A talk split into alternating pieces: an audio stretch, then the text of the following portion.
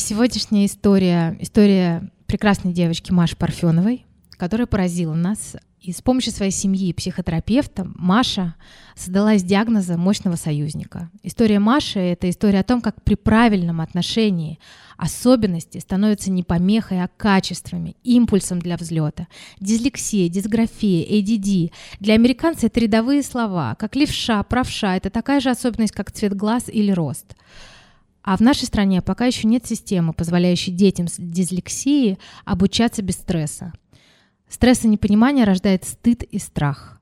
Проблемы не решаются и заметаются под ковер. Маша рассказала нам об этой проблеме вслух. Она создала фонд, куда может каждый обратиться, кто так или иначе столкнулся с дислексией в самом широком смысле этого слова. Мы лично знакомы с Машей. Мы видели рост Маши на протяжении ее жизни и видели, как из ребенка с комплексами она превратилась в прекрасную девушку, успешную, которая вслух говорит о своей проблеме и помогает многим. Я надеюсь, вам очень понравится.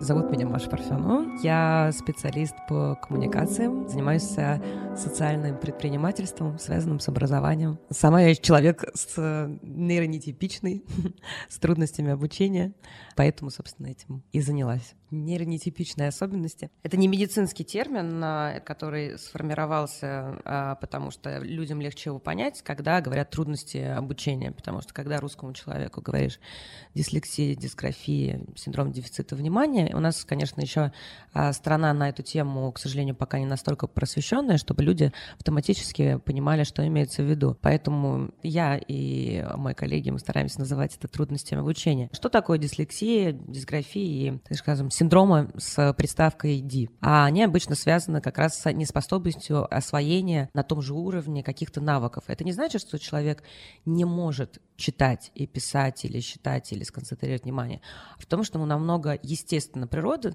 а просит от него намного больше энергии, воздействия на мозг для того, чтобы он выполнял такие же привычные задания, как и другие люди. Как это выглядит э, обычно у ребенка? То есть э, в первом, втором, третьем классе это может быть не так замечаться. Ну, все по-разному развиваются. Кто-то быстрее начинает читать, кто-то быстрее начинает э, выдавать какие-то такие сложно сочиненные предложения, кто-то быстро запоминает правила, кто-то медленнее. И все это выглядит э, вроде э, более-менее нормально, потому что еще и учитель один. У нас классный руководитель, и он понимает, что значит у него тут математика не получается, зато у него здесь вот получается. В третьем классе от ребенка уже намного больше требуется с точки зрения чтения письма, потому что по другим предметам начинаются тоже письменные ответы. И тут уже как-то родители больше начинают замечать, что у ребенка как-то тяжело дается школьная программа. А совсем явно непросвещенным родителям а, становится понятно про своего ребенка в пятом классе. Когда у ребенка появляется не классный руководитель, а учителя по разным предметам, огромная уже нагрузка, связанная с чтением письмом, потому что все упирается именно в это. И мы что мы имеем? А, а, Ребенок, который не а, может на нужном уровне самостоятельно прочесть задание, самостоятельно вытащить информацию, да, ее обработать, сталкивается с огромным количеством предметов, где у каждого учителя свои требования, и никто не знает, между собой же еще малые учителя тоже общаются, что у него вообще есть чему-то способности. Мы имеем э, ребенка, которого сразу считает неспособным, а, ленивым, а, а, потому что в голове учителя или родителя не может уложиться, как так? В пятом классе можно не уметь делать такие-то простые вещи, но уметь делать какие-то вещи, которые не могут другие, соответственно, автоматически. Ребенок выглядит а, таким вот не старающимся по именно каким-то школьным предметам. Но это касается не только обучения, оно прежде всего проявляется и замечается обществом, когда дело уже касается проблемы, то есть ребенок уже столкнулся, он уже страдает в школе это очень важно для понимания, на что обращать внимание. Потому что если ребенок необычно держит ручку, если он не может завязывать шнурки в том же возрасте, как его сверстники, если он отстает от своей нормы по самым разным показателям. То есть у него что-то с мелкой моторикой, ему тяжело справиться с пуговицами, ему не нравится рисовать, ему не нравится читать это огромный сигнал, потому что ребенок до 13 аж лет не может испытывать лень. Ему интересно все. Вопрос просто, как ему это преподносят. А если ребенку не нравится рисовать или не нравится читать, значит, на него как-то воздействует. Это система защиты. У нас очень умный организм, и он, конечно, пытается нас с детства каким-то вещам по определенным а, параметрам себя защищает. Поэтому зачастую дети закрываются, Потому что если их учителя не понимают, те не понимают, и сверстники не понимают, то, понятное дело, они вообще, в принципе, начинают бояться взаимодействовать. Многие дети могут какие-то даже иметь речевые сопровождающиеся, да, с, никто же не говорит, что если у тебя трудности освоения чтения, что у тебя не может быть алали или каких-то еще особенностей с произношением. То есть, по сути дела, если я вот пройдусь так сразу по своему примеру, моей истории неуспеха к успеху, то на самом деле уже сейчас, э, спустя годы, я могу проанализировать на какие-то вещи, где читая на тему, слушая лекции нейропсихологов, я могу понимать, где были эти сигналы. Во-первых, а, тут важно определить, откуда это появляется. Вообще до конца ученые еще не определили там геном или что-то, где это запрятано. Но мы точно знаем, что нейронетипичность, то есть что такое типичный нейронетипичность, у него по типичному соединены проводки, так скажем, в мозге, а у кого-то они вот по-другому, чуть они более длинные, завязанные. Ну так вот представим себе, что визуально можно было как-то понять. То есть у кого-то они по одному завязаны, у кого-то по-другому. Это делает эволюция специально. Зачем? Потому что любой вид, он лучше выживает, когда он разный. Если кто-то способен к, больше к спорту, кто-то к этому, кто-то высокий, кто-то низкий, у нас больше шансов видеть, слышать, делать э, вещи иначе. И, собственно, одна из причин, почему сейчас еще все больше людей с нейротипичных рождается, потому что мы подошли к определенной стадии эволюции. То есть она начинает нас дальше двигать, и мне кажется, это очень важно задуматься, что нам надо как выживающему виду обратить внимание на нейронетипичных людей, не обязательно э, с легкими формами, как с дислексией, аутизм тоже. Мне кажется, это безумно символично, что именно в 21 веке это прям выстрельнуло. Ну и плюс потому, что, конечно, просвещение идет. В моем случае можно было обращать внимание уже просто потому, что у моей мамы была сложная беременность и достаточно сложные роды. Это зачастую а, является, там, скажем, катализатором тем, чтобы вот эти нейронетипичности проявились в негативной стороне. Я не смогла ни в одном детском саду проучиться, то есть меня отовсюду выгоняли из-за отсутствия какой-то дисциплины, но это ребенок гиперактивный, соответственно, я, конечно, а, создаю, я неудобный ребенок была, вот, и поэтому ни один детский сад, э, в конце концов, неудобного ребенка не хотел нужной, так скажем, логопедической поддержки я в том числе не получила. И обучали меня чтению письму дома. И это еще один очень важный фактор, потому что сейчас от детей требуют в первом классе уметь читать. А раньше такого не было, если мы посмотрим за рубежом, таких стандартов нигде нету. А, то есть мы требуем от родителей, непрофессионалов, обучить детей очень сложному фонетически морфемному языку самостоятельно с детьми это очень губительная, может быть, практика, просто потому что это должен делать профессионал. И нам вроде уже кажется, что это просто научиться читать. Ну что я могу как-то...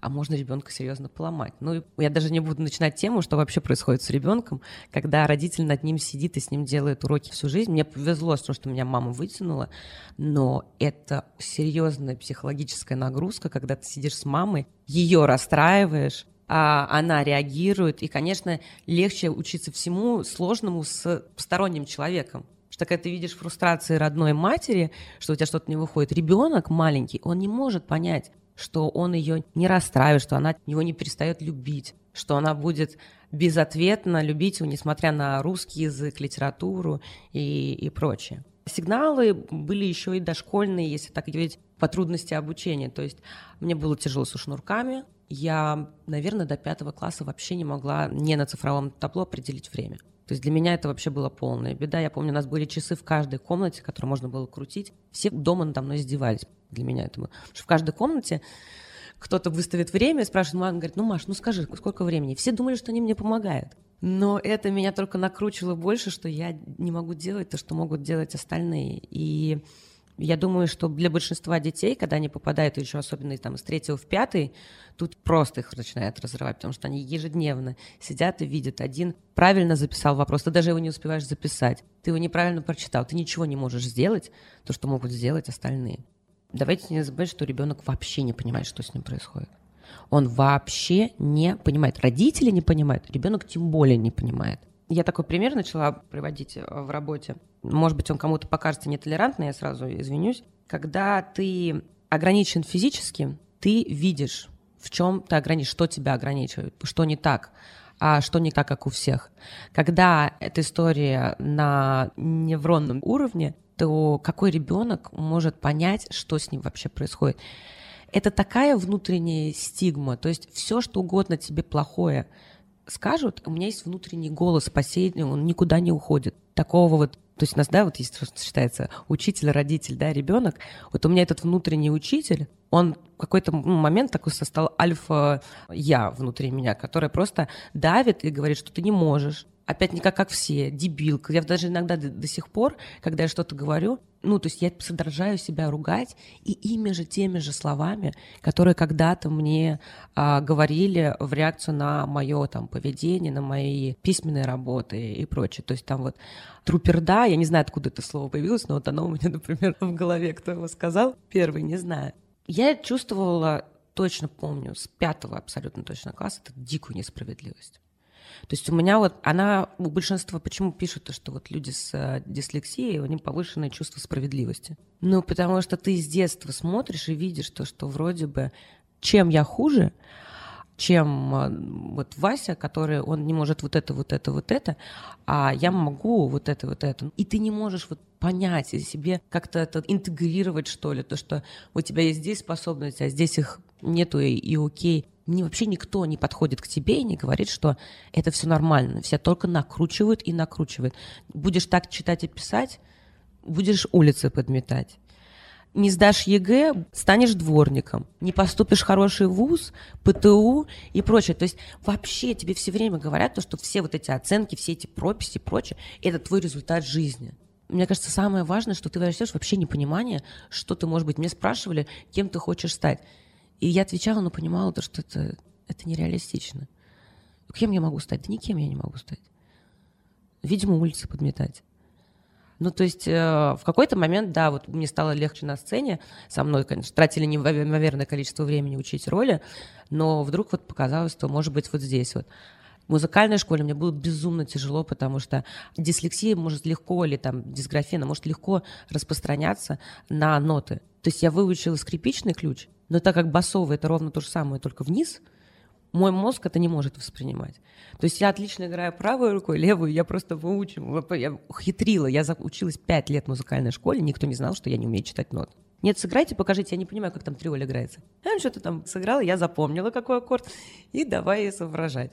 Это ребенок, который вечно все время один против общества. Тебе надо выдумать, как какую шпаргалку где-нибудь засунуть или как что-то сделать, ну, чтобы вот обойти и все-таки вот вытянуть свой трояк, свою четверку, а, где-то получить. И мне кажется, мне безумно повезло, что у меня были все-таки родители, которые подсовывали другие занятия, пытались найти, где может э, у меня что-то получаться.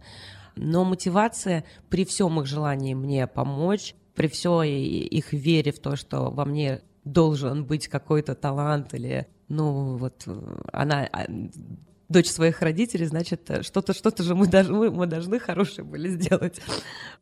До третьего класса мои основные фигуры — это мама и бабушка. Как я говорила, детский сад это быстро стал не вариантом, но просто меня из одного другого вот футболили. Поэтому были няни, но в основном со мной, конечно, занималась мама и разные учителя, кто-то там по лепке приходил, я помню, какие-то там вот э, а, были учителя. Напомню, что многие из них просто уходили, не выдерживали, потому что меня надо реально было заинтересовать. Там, если мы на уроке труда там дома начала однажды занавески резать. Ну, то есть для многих людей, которые приходят, типа, вот вроде интеллигентная семья, видят вот этого ребенка, нет, спасибо, вот вы сами как-то с этим. Я вот вспоминаю какие-то вещи отрывками, думаю, боже мой, какие у меня просто геройственные, с невероятным терпением родители. То есть сидит ужин, какие-то высокопоставленные, там, приличные люди. И Маша просто круг, руки вверх, орет и круг нарезает. Ну так-то один, второй, третий. Ну, внимание хочет привлечь или что какие-то, я вот мне рассказывают даже просто про меня в детстве, я думаю, боже мой, вот это отхватили. Не дай бог мне такого. Вот. Ну, то есть я сама понимаю, что, скорее всего, это со мной э, а, произойдет. И я понимаю, что я вспоминаю свою маму, я вспоминаю свою бабушку и понимаю, что а, лучшее от них а, мне надо будет включить, максимально, не знаю, развивать, потому что бабушка сначала пыталась со мной немножко как с мамой, потому что мама она была строгая, я не знаю, что ей вдруг э, там вот возбрела, она поняла, что это, видимо, не работает. И она решила быть моим таким другом. Она мне помогала мини-шпаргалки делать, всякие приколы. Э, мы там придумывали, потому что она великолепный э, специалист английского языка. Поэтому, если бы не бабушка, я не знаю, как я к иностранным языкам, наверное, у меня была бы фобия. То есть я немножко говорила из Амазии и там других мультиков, что на английском смотрела, и слуховая память очень хорошая у меня, по крайней мере. Не у всех это с дислексией выходит. И ну, бабушка в какой-то момент перехватила, начала со мной читать. И как только я попадала там в занятия дополнительные по английскому языку, там в, классе такие были вечерние, тут я начала понимать то, что да, учителя — это совершенно другое. То есть у меня было очень здоровое пространство а, дома. Да, они были требовательны, да, они могли говорить вещи, которые я сейчас знаю, то, что они, их не стоит говорить детям. Вот. И пытались меня, так скажем, воспитанием сначала убрать эту дислексию. Ее не воспитанием не уберешь, дисциплины и не сделаешь. Но параллельно с этим у меня всегда было желание родителей какие-то новые руки подставить, мне помочь или найти новую книжку, не знаю, какое-то новое хобби. Это безумно, наверное, было важно, а потому что видеть мамины фрустрации вечерами, когда она там плачет и говорит, за что мне это, вот э, это, конечно, это, это убивает. Я училась по программе 1 и 3, и сейчас как раз начались реформы, и я должна была идти в пятый класс. Я училась в государственной школе, по окончанию которой я написала диктант с 36 или там с 39 ошибками, на что вызвали опять родители. Она говорит, мы не знаем, что с ней делать, вот, мы ее не возьмем в пятый класс, ищите частную школу не хочу сейчас э, делать плохую рекламу частным школам э, всем по списку, но большинство топовых частных школ, которые вы знаете в Москве, отказались меня брать. Одна из директрис сказала, что такую, как тебя, вшивой палкой гнать будут, ты мне такая не нужна в школе. На что моя мама при мне послала ее прям там на три буквы. Я еще тогда... Это, это очень важно же, несмотря на то, что я чувствовала мамину фрустрацию, она была моим защитником.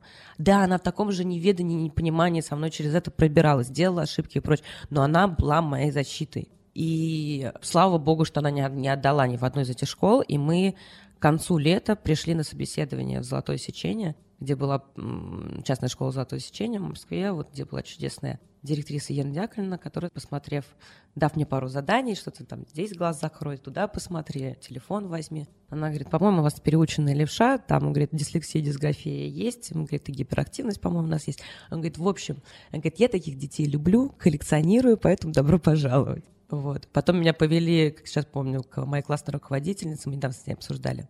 Я зашла к ней к нас, я говорю, вы моя классная руководительница да? И все, у меня там гиперактивно, я как шарик начинаю просто по классу летать, она стоит, смотрит такая, а я же ее пять лет учить.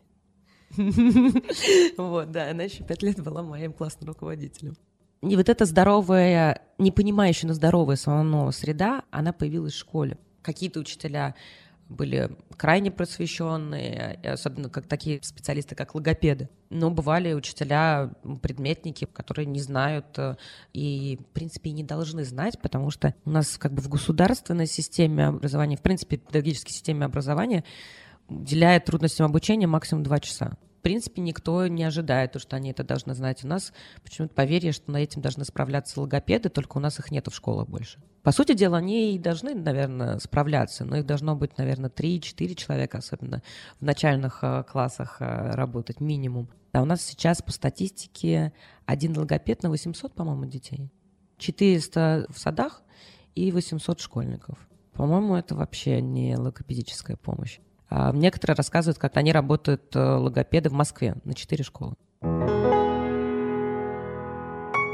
Про дислексию я узнала чуть позже, чем мои родители, потому что вот учась вот в этой государственной школе, в третьем классе, почти вот под конец э, четверти, на замену классной руководительницы пришла молодая учительница. Которая через э, три урока позвонила моим родителям, сказала, я слышала то, что вас тут постоянно вызывают, я не ссориться, не ругать, ничего, я хочу с вами поговорить, пожалуйста, придите сегодня забирать Машу. А, пришли, и она им, собственно, сказала, что я абсолютно уверена, что у Маши дислексия, а может быть что-то еще. В государственной школе точно ей не место. И в России я не слышала бы, чтобы люди умели этим заниматься. Но, по крайней мере, в частной школе у вас есть возможность найти какой-то более индивидуальный подход, договориться и более здоровую среду для нее создать. Собственно, что они и сделали. В «Золотом сечении» я сразу почувствовала разницу. Во-первых, мне было ощущение, что ну, минимум половина, а то и больше ребят в моем классе не отличники. И когда ты учишься в государственной школе, где у вас четыре человека в классе, и из них ты единственный, кто учится на тройке и четверке, а другие ряд очень способные ребята, то, ну, это как бы да. Вот. Ты смотришь на другие классы, там тоже маленькие, но как хорошие у всех э, плюс-минус э, оценки по сравнению с тобой. Вот. Ну, не сталкивалась я особо с, только с хулиганами. Вот. А тут э, класс дружный, вообще у всех какие-то там есть занятия постоянно с психологом, групповые. У нас очень много всякого индивидуального было подхода. То есть не было так, что все сидели на английском вместе по-английски делился, по-моему, на 5 или 6 групп разного уровня. А я с классом не сидела на русском языке чаще, чем два раза в неделю, все остальное сидела с логопедом. То есть мы иногда вот сейчас вот с девочкой, которая со мной училась, моя одноклассница, вспоминаем, она нейропсихолог. И вот думаю, вот при том размере школы, при том количестве классов. Как эта школа умудрялась сделать расписание? У нас реально вот супер индивидуальный подход. Столько школ говорят, ну как мы это сделаем, развернем вот в, в стране. Разворачивают. Если есть желание, вот в маленьком двухэтажном здании 11 классов полностью с индивидуальным подходом можно организовать. Маленькие вот такие вот отдельные есть, где-то комнатушечки, где-то там вот сидят. Но а, это начало, это, это э, у меня, как сказано, заморозили мою проблему мотивации. То есть, если вот она прогрессировала, прогрессировала, ты больше себя дебилом ощущала, больше неспособна, меньше хотелось всего делать, потому что зачем это делать, все равно не сделаю это никогда нормально. А то вот с этим подходом я и с таким классом, которым вроде все есть разные, и это нормально, а, я начала немножко про это забывать. Я, во-первых, очень полюбила школу, потому что у нас весело было, у нас было э, как-то тепло, реально чувствовалась какая-то семья. И эти занятия, э, групповые занятия с психологом, они реально очень помогали понять, что мы все одинаковые, у нас у всех есть куча всего схожего. А я иногда вот даже с таким со слезами вспоминаю какие-то вещи, которые ребята делились, мальчики или девочки, на этих занятиях. Сейчас уже как специалист понимаю, какие глубинные вещи в рамках часового занятия из нас доставал психолог, и мы не понимали, насколько, что это с нами делает, но мы, у нас не было буллинга, у нас, у нас, да, у нас как-то делился класс, были какие-то там войны между девчонками, это нормально. Это не было вот того буллинга, который мы сейчас знаем в 21 веке. И это, ну, это отражается на всем. Это отражается и на учебе, и на общении с учителями, на общении с родителями, со сверстниками. Поэтому эм, я оказалась в здоровой среде. Да, у меня были плохие оценки, я все равно получала тройки по русскому языку. У меня все равно где-то где я вытягивалась, где-то нет. Но я уже не парилась об этом настолько. То есть это, да, все понимали, начали уже разговоры по ЕГЭ потом появляться, все понимали, что будет какая-то большая черная попа нас всех ждет, вот, ну, потому что никто до этого не сдавал вообще так экзамены, и я когда узнала про то, что в клеточки вписать, ну, то есть это было еще туда далеко, все понимали, что еще год, два, но мы уже все знали, что это multiple choice, который, которым надо закрашивать одну, нам учителя это говорили, что одну клеточку пропустишь, и вся твоя жизнь улетит. Для человека с дислексией или с другими трудностями обучения это, ну, это дикая несправедливость, что ты знаешь, как ты все время факапишь. Ну, вот так вот, девчонки, я там приведу пример. За последние две недели а из того, что у меня так не очень было со здоровьем и с, с нервами, а это всегда влияет на то, как у тебя отражается внимание. То есть, если ребенок, например, лечится, да, или он там на антибиотиков, его дислексия будет э, ухудшаться, да, это совершенно нормально, то есть это, это все взаимосвязано. Так вот, у меня было не очень так со здоровьем, с нервами, там с кем-то поссорилась, я потеряла паспорт, а, забыла две зарядки, а, ну, то есть куча вещей, просто вот, вот абсолютная полная рассеянность включилась. И это просто потому, что у меня такой вот э, нервный фон. Вот теперь представьте, у тебя нагрузка, тебе рассказывают то, что тебе в принципе страшно все время за то, что ты что-то не можешь, как все, и ты не, ты там, у тебя нету будущего, или оно не выглядит так же, как у твоих сверстников. А тут тебе говорят, что то, на чем ты больше всего фокапишься, какой-то там невнимательности, возможности сконцентрироваться, собраться, а, это решай, один из решающих факторов тому, чтобы ты показал свои способности а, за 11 лет. То есть а, твои 11 лет учебы, страдания сведутся к тому, смог ты закрасить правильно а, клеточку или нет. Это я сейчас уже себя рационализирую. Тогда ты просто сидишь в ужасе и понимаешь, я же дебил, я же не смогу.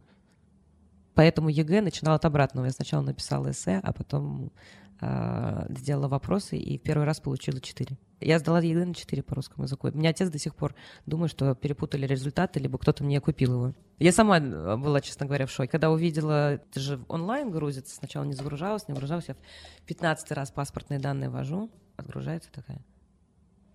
Да нет, нет. А я была на втором этаже, я помню, просто заорала на все этажи, начала просто вверх-вниз, меня говорит, вверх-вниз. Я он говорит, что такое, что такое? Я говорю, 4. Он говорит, о, хорошо. Ну, перепутали, да? Это был безумный момент гордости. Это казалось невозможно. Дислексия, дисграфия, они же по-разному проявляются. У тебя есть фонетические трудности, да, когда ребенок, например, э, не слышит разницу между Б и П. То есть это тоже очень важно, как ранние сигналы, когда дети не могут э, фонетически разобрать э, язык. То есть они пишут по-другому примерно как слышат. Я очень странно до сих пор какие-то слова а, записываю, просто потому что у меня звуки так расшифровываются в голове и пространственно-моторные проблемы, да. Многие дети, например, им говорят, начни с двух-трех клеточек, а он отсчитывает 2-3 клеточки от середины почти страницы. У него так называемое активное поле зрения, ну, смещено. Очень многих людей с дислексией, дисграфией, это есть так, такие. Это не, она же индивидуально как отпечаток пальца, поэтому мы не можем сказать а, без, так скажем, детального э, изучения индивидуума, да, сказать, почему и как он какие-то вещи делает. Но уже а, специалисты по тетрадке могут сказать, что вот здесь вот он предугадывание, когда ты пишешь буквы следующего слова первое. Или ты не дописываешь а, слово, дописываешь его буквами из другого слова. Или ты переставляешь буквы. А то же самое может происходить так, вот смотришь на клеточку, и ты просто не видишь то, что она не первая или что она там, ну, вторая, или ну, ты просто ее пропустил, ну, потому что ну, немножко по-другому собирается а, взгляд, он не такой от, э, автоматической передачи происходит. То есть собрал информацию, отправил ее, и также мозг ее там же увидел. Где-то происходит вот этот глич, и он может по разным причинам происходить. Дислексия, что у родителя, что у ребенка, вообще трудности обучения, первое главное чувство ассоциативное, так скажем, да, это, конечно, стыд. И один психолог сказал такую жесткую достаточно вещь. Стыд за неумение читать, за неграмотность у взрослого человека приравнивается к стыду от инцеста. И если мы задумаемся на самом деле, ну вот что такое базовые знания, которые нужны человеку? Ходить, дышать, есть, говорить, которые как раз автоматический процесс. То есть мы, если ребенка запрем в обществе, он начнет говорить. Ребенка запри в библиотеке, он не начнет читать. И это уже отдельный модуль у нас в мозге, который за это отвечает. Такого модуля пока не сформировалось у нас в мозге, отвечающий за чтение. Люди читают совсем мало, особенно если говорим в общей массе. И это сложный процесс, который надо включить, автоматизировать и прочее, которых у кого-то легко включается, автоматизируется, и, и все, они умеют читать. Но люди просто не знают, что это на самом деле очень сложная механизм, и не знают те люди, с которыми эти не могут справиться. В результате они не могут делать простейшую вещь, как, например, говорить. Ну, конечно, стыд э, неимоверный. А тут еще говорят, если чтение, в отличие от остальных, приравнивается к академическим способностям, карьере и всему, ну, о чем, конечно, стыд это номер один. А я преодолела в том, что когда я пишу пост, и делаю там какую-нибудь странную ошибку, даже спустя эти три дня, я, мне недавно было эпик просто история, пересмотрел свой инстаграм, и нахожу один лонгрид, и просто я такая, боже мой, почему никто не сказал? Главное, звоню маме, я говорю, мам, ну ты же, ну ты же, почему ты мне не сказала? Ну, я раньше все посты, все я отправляла там маме или молодому человеку. Ну, потому что мне реально, я, я боялась. Потому что мне как-то напишут, что о, такого отца, такая дочь. Это причина, почему я, может быть, даже с какими-то своими рвением и желанием стать когда-то там журналистом или снимать документальные фильмы, я никогда это не возьму сделать. Потому что мне уже хватает сравнений и стыда. Если я туда залезу, я не справлюсь просто. Я, я просто знаю, что человек, который залезет на сплетник и будет читать все говно про себя или что-нибудь еще. Вот, то есть э, абсолютно точно. Я не знаю, как на самом деле столько людей с э, дислексией стали все-таки режиссерами, а, и понимаю, почему Тарантино и многие другие режиссеры с как, как они реагируют на критику. Это не потому, что они такие какашки и высокомерные и прочее, это система защиты у них повышенное чувство несправедливости общества, страха, что они, стыда, что они что-то делают не так. Это единственный способ оборониться. Тарантино дислексия, у Спилберга дислексия, у Пикассо дислексия, у Маяковского чудесного дислексия, если бы дисграфии даже больше. Если бы не Лили Брик, которая все тексты правила, это, кстати, еще вопрос. Мне, мне кажется, есть определенная, может быть, связь между тем, что он писал вот эти э, лесенки, а, потому что знаки препинания он никогда не ставил. Это ее была задача. Прежде всего, это эмоциональный интеллект и ассоциативное мышление и образное мышление. То есть, э, ну и способности к коммуникации и к определенному креативу, когда ты можешь самую разную информацию с, разным, с самых разных концов вдруг соединить. Это на самом деле мне объясняет, собственно, и стиль а, Тарантино и многих других а, каких-то художников или артистов. Тут начинаю понимать, как их нейронетипичность проявилась. Это такой на самом деле кайф, искать и видеть, э, и соединять какие-то вещи, которые люди не видят, поэтому вот эти его фильмы, все эти ремейки, это неспроста делается, это на самом деле безумный кайф, просто человеку с таким мозгом делать, это все время вот эти свои фишки находить, которые люди точно, ты знаешь, что другие уже со временем ты понимаешь, что так не видят. Я только недавно узнала, что, оказывается, люди по-другому думают, нежели я. То есть я всегда думала, что все картинками думают. Я почему не могу, например, я читаю, мне надо перечитать какое-то предложение, потому что я пока не представила этого Довлатова, сидящего вот в этой прокуренной квартире. Пока я не представлю, как он выходит на крышу, я не смогу следующее предложение. То есть у меня все вот кино. И так вся жизнь. И я какие-то, вот общаюсь с людьми, я говорю, ну вот, вот это. Он говорит, почему ты это сказал? Я говорю, ну как, ну вот эта связь. Он говорит, только ты могла увидеть здесь связь. То есть, э, мне кажется, это вот это такая вот у тебя есть э, несколько виджетов таких, которые идут с разной информацией. Ты, есть какая-то основная, у тебя какие-то отвлечения. То есть я все время думаю на одну тему, и у меня проскакивает равно постоянно ассоциативный ряд с других. Когда я уехала из России и отучилась два года сначала в старшей школе. Я закончила 11 классов России, а 12 и 13 класс закончила в международной школе. И успела обрести аналитические способности, которых вообще не дают, мне кажется, в а, российской школе. Ну, так как-то сложилось от количества предметов и это всего.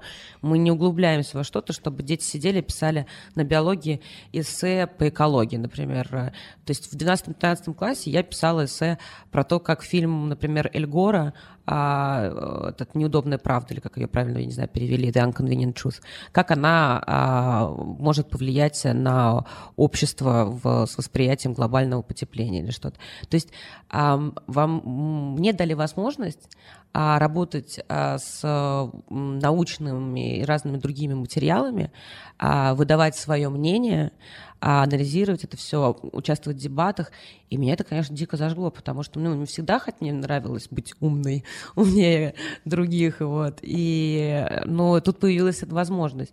Когда я пошла в университет, я, наверное, 30-40% времени, наверное, читала по программе. Все остальное время у меня был допуск одной из самых больших онлайн-библиотек мира, потому что наш университет имел договоры там и с Гарвардом, и со всеми. Я могла читать все, что угодно, на какие любые темы. Я читала все, что мне было интересно. Я смотрела а, разные американские шоу документального а, или вот эти юмористические новостные. Меня зажигали какие-то темы, и я просто углублялась в их изучение. Так я узнала и про руанский геноцид, и про кучу всего, что на школе бы никогда не, не, не преподавали. Я сидела и думала, как?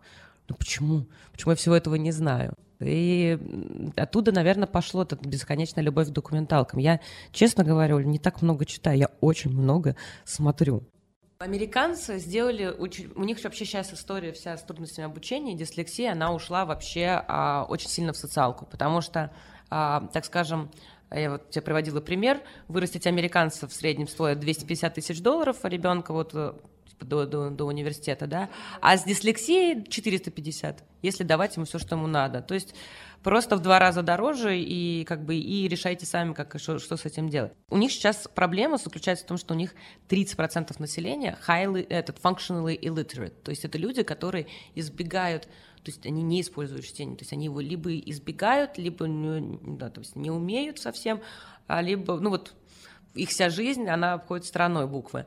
И в связи с чем у них сподвигло их изучить, какая разница между словарной средой у ребенка обеспечена и необеспечена. По-моему, ну так, скажем, сейчас я просто не помню, какой район, но а-ля Гарлем, так скажем, да, а дети из черных э, семей э, а с обоими родителями трудоустроенными к первому классу услышат на 5 миллионов слов меньше, чем э, не разных в смысле, а в принципе услышат на 5 миллионов и увидят на 5 миллионов слов меньше, чем из средней белой семьи. Я поступала в гостиничного бизнеса, Эколе Хотелье де Лезон, вот, и а, и поступала в Глион, в Лерош и Ле Кордон Блю. Я на тот момент работала поваром холодного цеха и мечтала, так как я, опять же, еще не поняла то, что все окей. И, то есть, да, я продолжала учиться в хорошей, знаешь, в образовательной среде. Но у меня все равно была установка, что Маша не может связать свою профессию с чем-то связанным с чтением письмом. Поэтому повар супер, мне очень, мне всегда нравилось готовить, поэтому я считала, что я на правильном пути.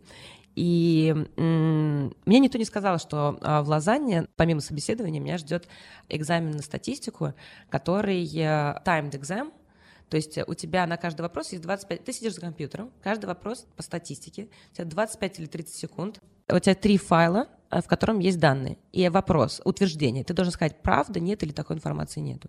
Все, я, конечно, завалила его дичайше. Мне было стыдно подойти и сказать, вы знаете, у меня дислексия, мне типа надо дополнительно, я не могу выполнять задания. Но опять же, они в моем cover letter я указывала, что у меня трудности обучения, и для меня было, ну, отчасти сейчас удивительно, что меня вообще отправили на этот экзамен. Но мне было слишком стыдно просто сказать на фоне всех ребят, что я, типа, а вы знаете, можно, пожалуйста, там, не знаю, пересдать я просто поняла, что я уже не поступила. Вот я вышла оттуда, и два дня я ходила по Швейцарии, и понимала то, что нет, я здесь не буду учиться. А я хотела только в лучший, я не хотела... Я поступала в Глион или Рош, но никогда не собиралась туда идти, я хотела только в лучший. Вот, и решила, что ладно, пойду тогда на повара в кордон. Если через год закончу, попробую снова поступить. И тут пришли результаты моих экзаменов. И они были сильно выше, чем мои оценки и я решила, что я стану ученым. Вот, а, потому что predicted grades у нас всегда в Европе поступаешь по предсказуемым оценкам. Предсказуемым было общее 27 баллов, а закончила я с 32, это большая разница, вот, колоссальная, так скажем, вот, то есть в кулинарный арт а, ты можешь с 27 поступить. Для приличных вузов, даже не самых крутых, нужно минимум 30, вот, и я летом начала звонить разные вузы, которые я мечтала.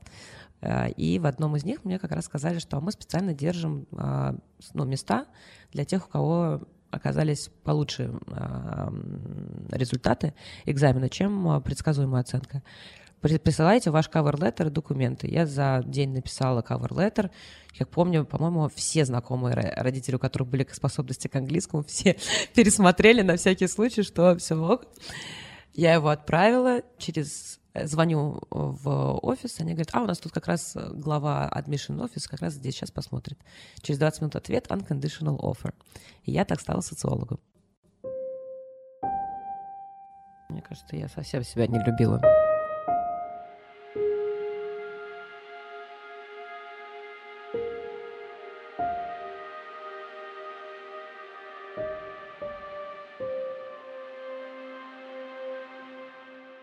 Я до сих пор не всегда могу вот этот отпор сразу дать. Пример приведу. В одиннадцатом классе мы с девчонками поехали по окончании вместе отдыхать, и ну, я стоял, готовил обед. И я не знаю почему, я решила послушать. Мне сказали, типа, почисти молодую картошку. А там чистилки не было. Я стою, блин, этим еще ножиком, блин, ну вообще просто идиотизм. И тут выходит моя подружка, ну и в шутку, или я не знаю что, она говорит, Господи, говорит, какая же ты ужасная мать будешь. Говорит, ты, говорит, твои дети сдохнут, пока ты, говорит, приготовишь им обед. Ребят, вы не представляете, как долго эта фраза со мной жила. Я до сих пор себя ловлю на мысли, что надо какие-то вещи, так скажем, по хозяйственному делать быстрее. Про личную жизнь. Я вот вспоминаю, что я не помню, чтобы я когда-нибудь выбирала мальчика, который мне нравится или что-то. Вот если ко мне проявили интерес, туда. Ну, то есть, вот если мне мальчик нравился, я никогда, особенно там в перекос какой-нибудь девочки, никогда бы, за, так скажем, не, не пыталась бы его очаровать. У меня однажды произошла ситуация, когда на мероприятии в одиннадцатом классе на день рождения каком-то мальчик из другой школы, очень, такая, скажем, завидный э, парень, уделил мне внимание, так скажем. Э, а это бывший молодой человек именинницы. Я про это никогда еще в жизни не знала. Какой мне ад пыталась устроить, так скажем, мажорно-богемная женская Москва, я все время вообще ощущала, как будто я вообще не та девочка. То есть ты учишься с девчонками, вроде, ну, как бы вы одного плюс-минус, так скажем, происхождения, и у вас там а, родители между собой общаются и прочее, но я не чувствовала себя частью этого общества, частью этого женского общества. И мне было всегда легче с мальчиками. И они меня меньше обижали, они меня как-то больше воспринимали. И, наверное, в какой-то момент в старших классах это, конечно, ну, девочкам не нравится, когда есть э, такая вот... И поэтому мне, конечно, это сказывалось на мне. Это такая дикая неуверенность и ощущение, ты не лузер, но ты себя чувствуешь лузером почему-то. То есть меня никто не вот в классе, вот не знаю, но мы все равно а, все очень дружные были, и никто так, так скажем, не, не, не булил, но все равно вот это ощущение того, что ты не туда, не сюда, оно есть. И потом ты смотришь э, в зеркало, я еще, например, была с короткой стрижкой, никто не носил это каре дурацкое. Меня долгое время не отдавали отращивать волосы, я не знаю до сих пор почему. Вот, потом уже там в восьмом классе. Вот это ощущение, что ты какой-то I'm a freak, ну, что ты кучу всего себе не можешь в голове объяснить. То есть это уже когда я э, начала а в 12 как-то 12 классе чуть познакомилась с темой дислексии, и потом в университете начала изучать, и потом уже, конечно, еще, когда первый раз написала пост про это, и люди ко мне начали обращаться, и тогда я уже начала понимать и рационализировать, но я до сих пор это интегрировать не могу. Я в голове понимаю, что я классная, я это не чувствую. Я долго думала, что я хочу в терапию, но у меня была травма с терапевтом. Вот этого safe space у меня, я даже не думала, что оно у меня могло быть. Кроме моей крестной э, и мамы, у меня здоровое какое-то защищенного пространства, где я могу все что угодно озвучить, у меня не было. И не было уверенности, что есть такие специалисты в стране. Мне казалось, что тут просто шарлатанство сплошняком рядом. А потом мой близкий друг, у него мама терапевт, а, я с ним обсуждала какие-то свои детские травмы, и вдруг я просто сказала, я говорю, слушай, а можно, я не помню, он мне сказал, предложил с мамой поговорить, или я его вроде попросила, я говорю, а можно попробовать? и чтобы мама мне, может, кого-то посоветовала. И она со мной просто встретилась. Она сразу сказала, он говорит, я тебя не смогу вести, потому что вы так близко общаетесь, вот, это будет неправильно. Вот, он говорит, в моей практике, я считаю, что ну, для меня, говорит, это неправильно будет. А, и мы с ней просто два часа поговорили.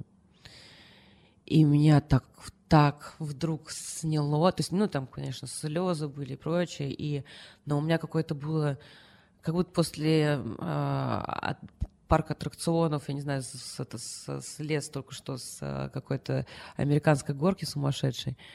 Это было невероятное ощущение. И потом, э, и спустя а, полгода у меня было дикое обострение. Вот, когда, знаешь, вот ты, ты все закапываешь, думаешь, что, что сам вот это сложу, и тут коробочку эту сверху положу, тут и тут. А есть вот какой-то один глубокий, э, несколько глубоких триггеров, которые совсем прицелятся, которые за один потянешь, и все взорвется. И вот у меня так и произошло. Это было ну, просто неостановимые истерики, и меня просто перекрыло это всего. Все, все, что я думала, все, что я рационализировала, видимо, все эти стангольские синдром, синдром которые, все эти люди, которым находила оправдание, все остальное, просто меня прилетели с одним конфликтом, все у меня всплыло. И тогда, собственно, я пошла в терапию. Это как входить в спортзал. Да, вот тебе надо точно так же мозг тренировать и психику тренировать. Те ребята, кто ходят к тому же человеку, что я, мы всегда удивляемся, как так выходит, что люди могут ходить по 7 лет и ну, такую вот какую-то вот, ну, глубинную, но простую ситуацию до сих пор не решить. А, и я не представляю, если я попала к другому человеку, наверное, я посчитала бы, что это все фигня. Я бы не поверила в терапию, и я бы, наверное, не пришла к, к тому, чем я занимаюсь. Потому что возможность а, понять даже, как моя терапия меняет людей вокруг, а, это колоссальная сила в этом, конечно, а, есть. Возможность через свой опыт помогать людям — это лучшая терапия вообще. Сначала это все правильно раскопать, рационализировать, ощутить, а потом а, своим друзьям, близким. Но это круто. На самом деле сейчас я уже на все это смотрю и понимаю, как мне наказание дар. То есть э, это возможность э, не только со стороны трудностей обучения, а вообще мир, он не такой э, плоский, как нам кажется. И это очень круто понимать, что у всех свое в голове, и думать о том, что у этого человека, как, как, как ему твоя реакция. Это мы же просто общаемся, ну ему же это нормально, ну и что, что ему же это нормально. Вот так вот про детей говорят. Ну этот же справляется, ну этим же подходит.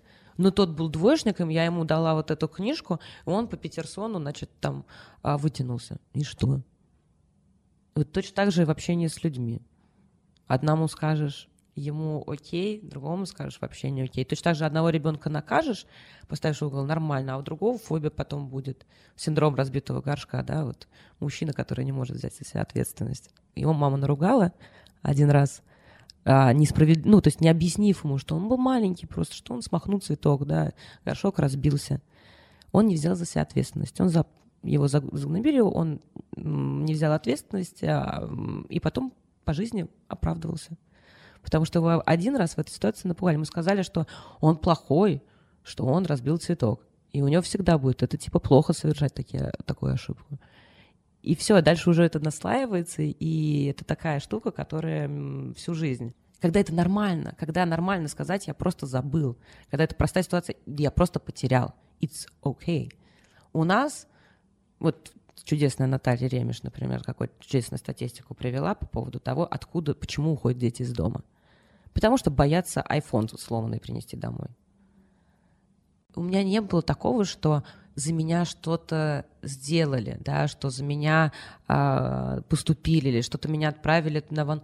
Это безумно, мне кажется. Ну, то есть я, я не, не могу сказать, что э, мои родители там не довезли меня до нужного нейропсихолога. Да, были какой-то, ну, была этот метод Дэвиса, который я, ну, он научно не доказан, он работает для некоторых детей. Вот, это обучение детей с трудностями обучения, достаточно дорогой, а, по 10 тысяч долларов э, за две недели а, курса. Вот, израильские специалисты, русскоговорящие, его давали в, в, в России, когда я училась в средних и начальных классах. Но ну, может быть, да, он бы мне помог. Я, я люблю свой путь. Сейчас я уже, я не, я, безусловно, не могу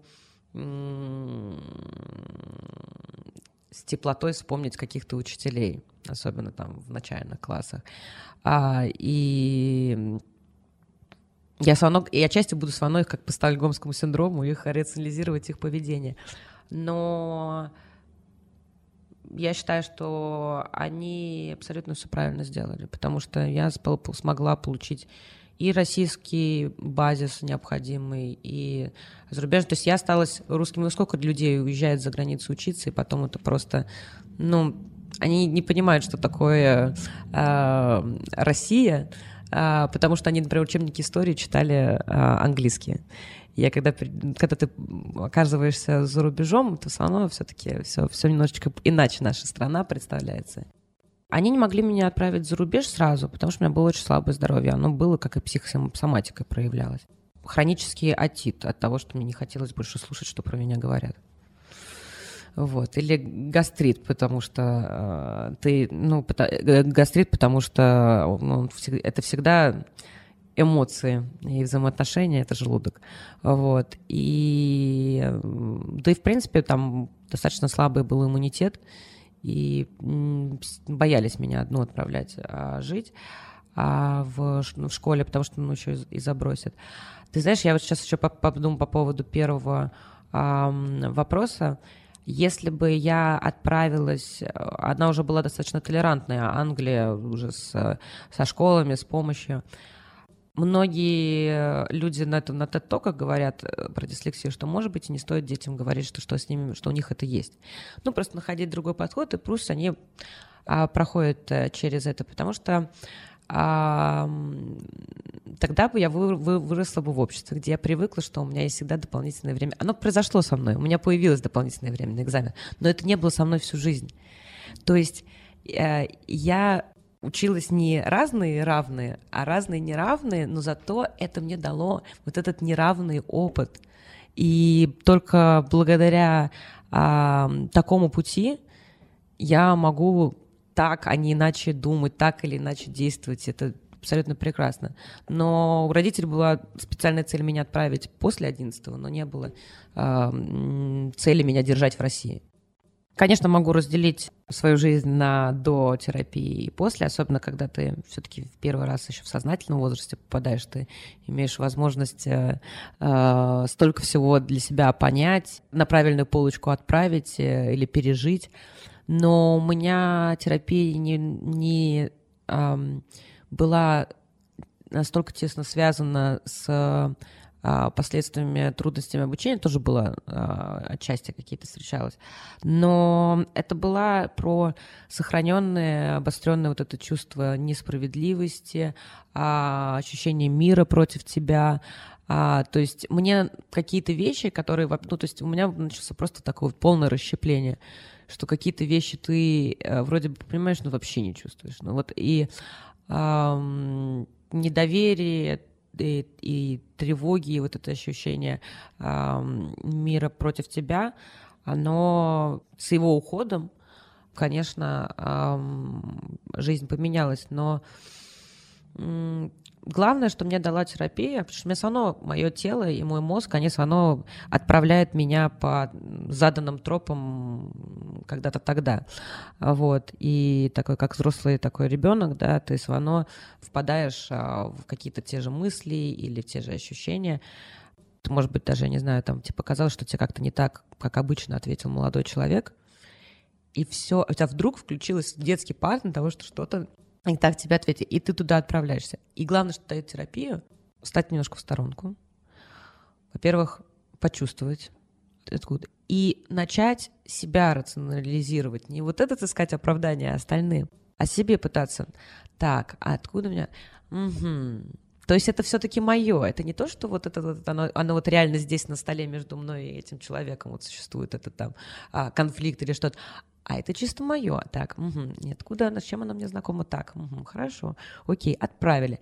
То есть это возможность не давать на все внутреннюю и внешнюю эмоциональную реакцию, потому что я человек, который себя загоняет э, в какие угодно и накручивает э, в какие угодно себя ситуации. И самое важное в терапии это вот, вот самому себя остановить со стороны, со стороны какие-то вещи, посмотреть. И, конечно, то же самое с а, другими. И я вообще спокойнее стала настолько. Ну, то есть я смотрела новости или что-то, я хотела, я была очень э, агрессивно настроенным э, человеком, отчасти со своим жестким мнением, которое надо было всем насадить. То есть если вы вот так вот думаете, значит, вам детей не жалко, или если вот... Ну, то есть у меня вот прям очень было черное и белое. И я пыталась людей э, убеждать в своей позиции, когда это было абсолютно... Зачем? Ну, прекрасно, у каждого мы все разные. Они так думают, ты так думаешь, ну и чудесно. Будем лучше жить, если мы будем по-разному глядеть. И это, ну, то есть это легче стало жить. И внутренняя адаптация с самим собой, потому что вот этот учитель, который у меня там вечно ругается. Появился, во-первых, какой какой-то такой взрослый, который может с ним сесть и разобрать это, откуда-то вы считаете, что у меня такой ребенок плохой, да? И мой ребенок может сказать то, что идите все в попу, сейчас я хочу поиграть в PlayStation, и это все классно. То есть какие-то вещи, которые я не понимала, а что если их делать, или если так себя вести, что вообще на самом деле прекрасно. У меня лучшее средство, если у тебя ссора, это включить Mortal Kombat, реально отыграться. Вот мой внутренний ребенок меня в этом смысле спасает. Я не знаю, как без терапии можно вообще к этому прийти. Прогрессирует тема, она еще выходит и за рубежом а, в Мамасы. И пересмотрев э, разных интервью с очень крутыми нейропсихологами, а, почитав книги, я еще закончила курс UCL онлайн, Speech Therapist, как раз по Learning Disabilities, потому что мне хотелось понять, как это учителям преподносят, какие вот э, знания должны быть понимать. И про то, какое чтение сложный процесс, вот в детальности, как это в мозге устроено, я узнала только в прошлом году, например. То есть это, да, это, это такой, знаешь, этот ком а, опыта, знаний, но вот этот разбор вот этого всего, правильное отправление, правильное понимание такого вот именно, ну, отчасти такой гид стало по, по, по теме через себя. Вот. И, но это стало только возможно уже в реально занимаясь этим а, профессионально. Мне кажется, меня просто так, наверное, не трогала тему, чтобы я еще сидела и научную литературу с, с, с этими э, МРТ, функциональным мозга, сидела, изучала вот когда я его создала Мария Михайловна, и со мной познакомилась, собственно, год спустя, и мы присоединились, собственно, я присоединилась к команде. Через пару месяцев уже моя вся моя жизнь это было только трудности обучения. То есть я приходила домой, тет-токи, я, ну, то есть я, я у меня везде уже, у меня все друзья говорили, Маш, пожалуйста, можем что-то другое обсуждать. Ну, то есть, э, а мне, а мне, я все новые и новые находила объяснения. Я говорю, ребята, я вам сегодня расскажу, почему мозг вдруг становится условно правополушарным. Что происходило со мной на три месяца беременности моей матери. Когда я нашла эту книгу Teaching the Brain to Read, и вдруг я все время, когда мне говорили, что вот, типа, дислексия, ты как Эйнштейн, ты как это, я сидела такая, я всегда, когда я, собственно, с тех пор, как я узнала про дислексию, думаю, вот a goof. Ну, типа, американцы успокаивают детей, да, типа, ну, не умел Эйнштейн читать. Ну, что у меня с ним общего может быть?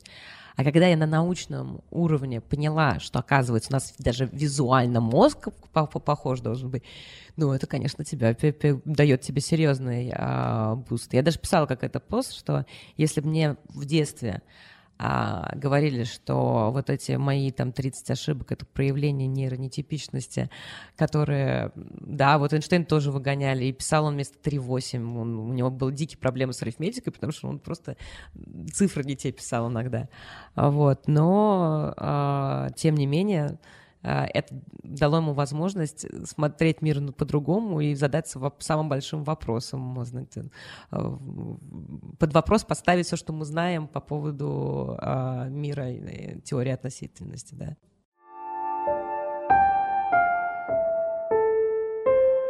Главное в это все не заигрываться, потому что, может быть, и хорошо, что мне родители не говорили про Пикассо и прочих, это еще определенная э, установка. То есть, э, э, да, э, очень много людей э, с дислексией стоят в обществе э, английских архитекторов там какой-то зашкаливающий. Потому что одна из профессий, э, которая очень располагает, это, собственно, дизайнеры-архитекторы.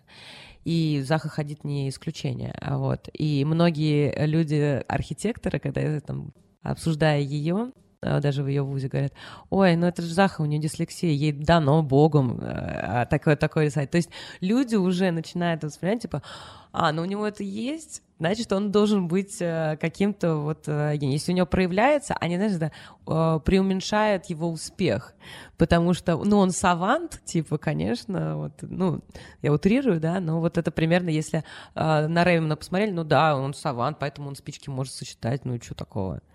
Вот. А, да, можно говорить детям, что, что это не решающее а, что и приводить примеры, что таким же людям было трудно учиться. Очень важно осторожно с этим, а, с этой информацией быть. Во-первых, чтобы не поставить планку, во-вторых, чтобы не наше общество не рассмешить и учителей не настроить, потому что потом придешь, он говорит, о, тебя мама твоя считает, что ты гений. Ну, давай, гений, пиши. Ну, то есть тут вот вообще с этими, а, с любыми а, лейблами и перенесением, и выстраиванием каких-то ассоциативных а, связей ребенка с каким-то героем, с его же особенностями, тут надо быть осторожным, потому что я не устану повторять, дислексия и любые трудности обучения индивидуально как отпечаток пальца. От того, что если ты пишешь левой рукой, а, и Оля пишет левой рукой. Это не значит то, что вы левши одинаковые. Тут та же самая дислексик, он не, не, ни одна дислексия на вторую другую не будет похожа.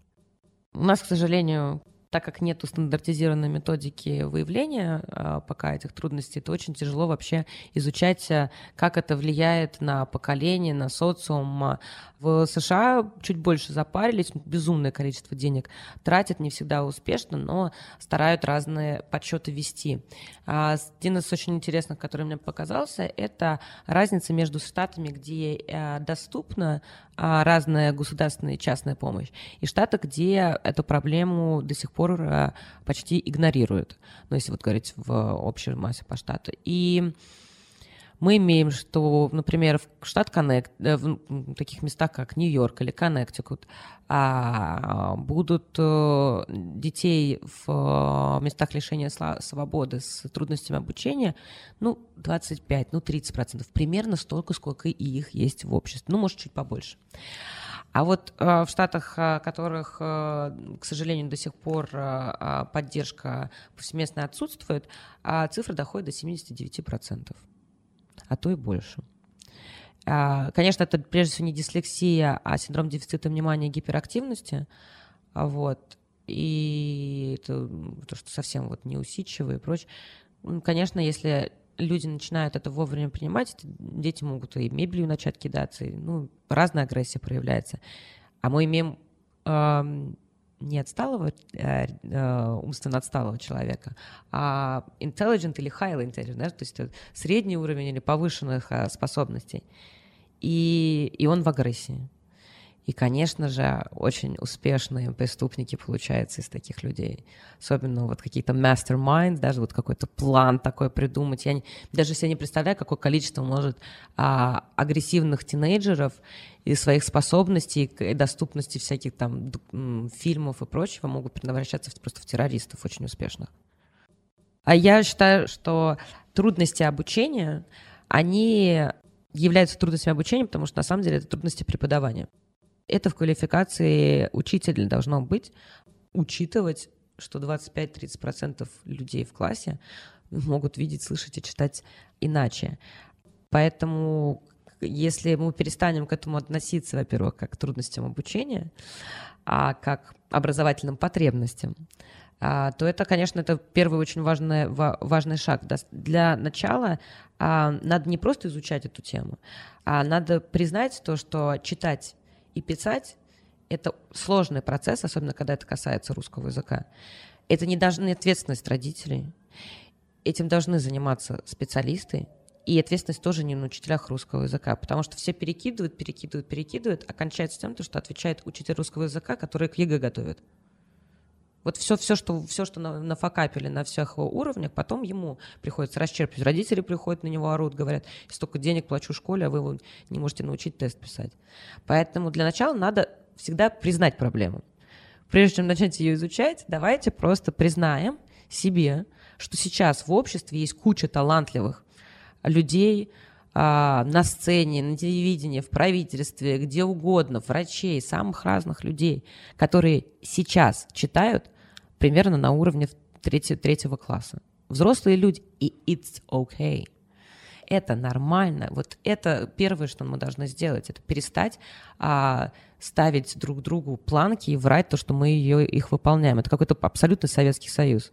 Вот смотришь сериал «Чернобыль», и вот ровно то же самое, ничего не меняется. Просто все друг другу врут. У нас сейчас в стране примерно 30 миллионов человек, взрослых и детей, не знают, что они читают и пишут иначе. Не потому, что они не способны, а потому, что они особенные. К сожалению, пошлым сделали такое это слово, но правда. Для начала, мне кажется, конечно, услышав историю других людей. если вы там, сейчас услышали нас, а, а, и наберите это слово, почитайте про других людей. Есть прекраснейший совершенно материал, который мы делали а, с Евгением Гришковцом для Мела. Евгений там выдал просто такой офигенный монолог от, от начала до конца а, своей жизни. Может быть, человеку, который жил в советское время, будет ближе его, на самом деле, почитать родителю. Мне кажется, нам просто стоит задумываться о лейблах и предначертывании будущего другим людям. Может быть, просто для начала хотя бы перестать говорить, что чтение и письмо или оценка определяет будущее. Ребенок это и так знает. И от того, что вы ему каждый день об этом напоминаете, лучше не сделает. Что сказать работодателям? Тут уже тяжелее, потому что ну, люди по-разному какие-то вещи сохраняют. Я помню, я когда в агентстве работала, ну, для меня отправить имейл, иногда я просто, я рассылку никогда не сделаю, если мне хотя бы кто-то не посмотрит. Я не знаю, в какой именно момент я перестала париться по поводу, ну что именно вот послужило, что я перестала париться по поводу орфографии в постах, да вообще в принципе мне стало прекрасно и все. Вот. А, но я очень надеюсь, что вы сможете себе рационализировать, понимая, что вы не неспособны, а общество непросвещенное. Полюбить э, себя за те вещи, которые вы, может быть, игнорировали, потому что у вас такая белина была а, ваших академических каких-то неспособностей. Мне почему-то кажется, что это даже не столько сыграла любовь к себе, прежде всего любовь к маме. Потому что ребенком я очень долго считала, что ну, она меня, да, она мой тыл, она меня любит больше. Ну зачем она так надо мной издевается? Ну зачем? Почему я не могу пойти просто поиграть во двор? Вот почему, вот, ну, вот, вот с этим у него тоже успешные родители, ну почему-то они не сидят с ним, не делают домашнее задание. Он приходит, не сделан домашнее задание, всем пофиг. Почему моим родителям не может быть пофиг? И вот это очень долго я чувствовала, как будто меня просто меня, ну не знаю, детство забер, забрали или что, что вот э, я не поехала э, на Новый год э, на Кубу, все поехали, я единственная испаноговорящая, меня единственную не взяли. Я сидела, готовилась к ЕГЭ. Я была единственным, даже отличники не ходили в школу готовиться к ЕГЭ в каникулы. Я пошла. Вот. И, конечно, поняв, что грандиозное, что они для меня сделали, а вдруг э, все стало на самом деле проще. Поэтому терапия, она вам прежде всего была связана не со мной, а, а вот с неправильным регистрацией, что ли, того, что люди близкие для тебя делают. Понимание ее любви, это, да, это, наверное, это, это первый такой серьезный шаг в терапии был. В мире долго думали, что трудности обучения — это мужская особенность, потому что по статистике чаще встречали. На самом деле девочки очень хорошо скрывают это. Девочек это лучше получается скрыть.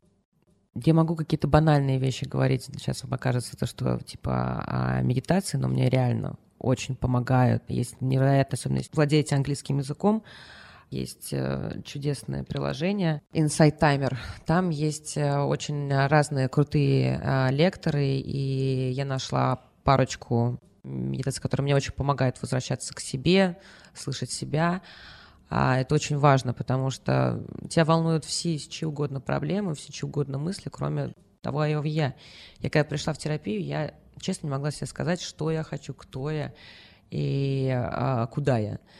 И не, не забывайте а, про себя. Это самое важное, потому что мы все время ориентируемся. Вот я сказал, там, не дружи с этой, и ты уже начинаешь думать, что правда. Мы настолько а, склонны себе не верить или не доверять а, из-за каких-то оценок из-за чего-то еще. А мы только, только мы знаем, что для нас лучше. А, ну и второе, а, мне есть масса, конечно, материала на YouTube, полезно, особенно если говорить по-английски, к сожалению, пока так. Рекомендую девчонкам посмотреть интервью Упи Голберг. И, ну, можно Кира Найтлин, это по попсове, но вот Вупи Голберг, рассказывающая про то, как она была панельной проституткой, героинщицей, потому что не умела читать и писать. И какая у нее была история, как она попала в кино, это, это вау. И он, мне кажется, очень вдохновляет.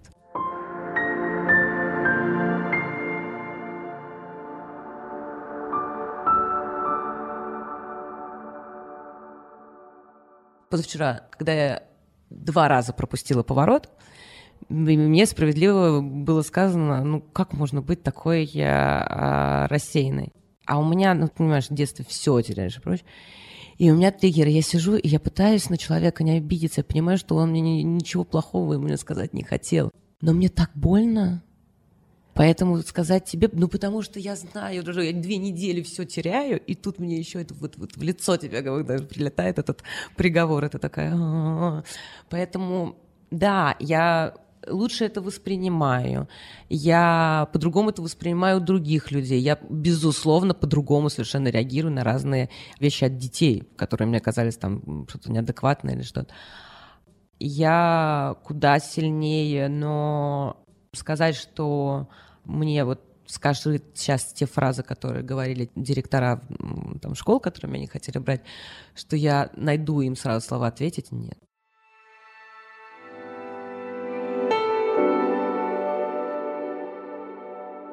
Безусловно, я счастливый человек.